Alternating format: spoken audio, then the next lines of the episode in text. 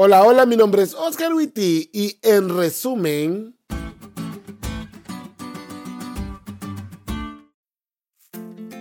¿Qué creen? Ya llegamos al viernes. Y los viernes resumimos lo que aprendimos de la lección. Hay al menos tres cosas que aprendimos esta semana. Número uno, el orgullo es como un cáncer. Nabucodonosor era, como diría mi mamá, un orgulloso de primera.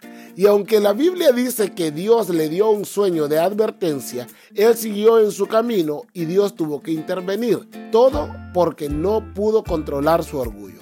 El orgullo es como un cáncer. Debemos cuidar que no crezca dentro nuestro, porque no solo nos dañamos nosotros, sino que dañamos a los demás. Y la razón es porque el orgullo nos muestra cómo realmente somos, malos e inevitablemente eso nos aleja de Dios. Es más, la lección dice, el orgullo conduce a todos los demás vicios.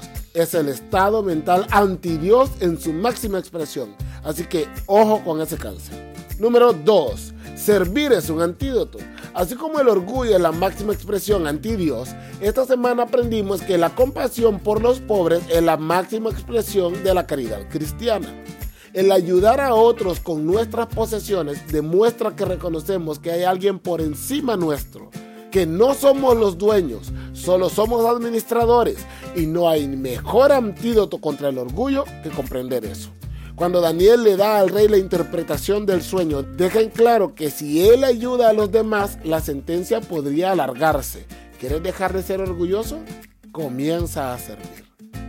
Número 3. Dios manda. Como aprendimos esta semana, esta no es tu vida y en tu vida, que no es tuya, no mandas tú.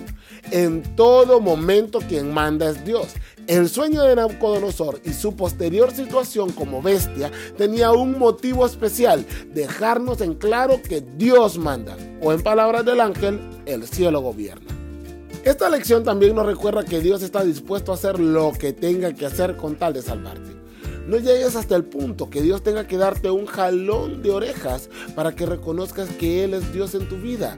Humíllate hoy, que mañana Él te va a enaltecer.